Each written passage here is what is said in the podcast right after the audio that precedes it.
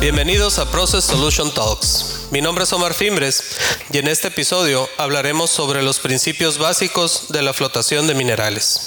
Después de la reducción del mineral por el proceso de trituración y molienda, este es enviado a las plantas de hidrometalurgia y pirometalurgia. En estas plantas existen varios procesos de concentración. Uno de ellos, y que es de los más utilizados, es el proceso de flotación, del cual hablaremos en, en este episodio. Este proceso empieza con un tratamiento químico del mineral donde se espera crear condiciones favorables para la adhesión de ciertas partículas minerales a burbujas de aire. En sí, este es el proceso de flotación, hacer flotar los minerales adheridos en partículas de aire. Este proceso también tiene como objetivo la separación de varias especies de minerales que están en una solución de base agua y se basa en las propiedades de afinidad o repulsión a la misma.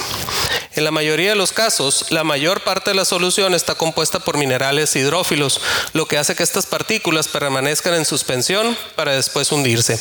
Los minerales hidrofóbicos, en cambio, se separan de la solución y se adhieren a las burbujas. Por lo general, los minerales hidrofóbicos son también aerofílicos, o sea que tienen mayor afinidad con el aire.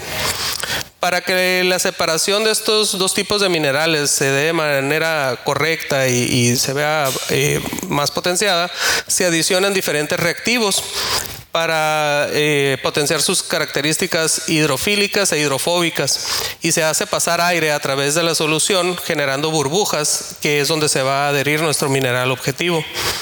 La espuma que se forma por estas burbujas es ahora llamada concentrado o pulpa.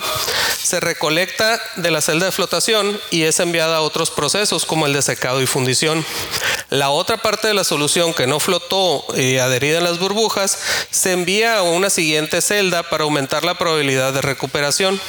Una vez que se han agotado los minerales de esta solución, se le llama relave y es enviada a lagunas también conocidas como presas de jale.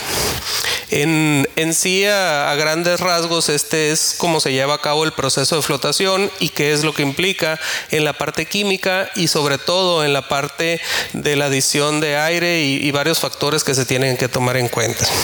Muchas gracias por escucharnos, los esperamos en el siguiente episodio de Process Solution Talks.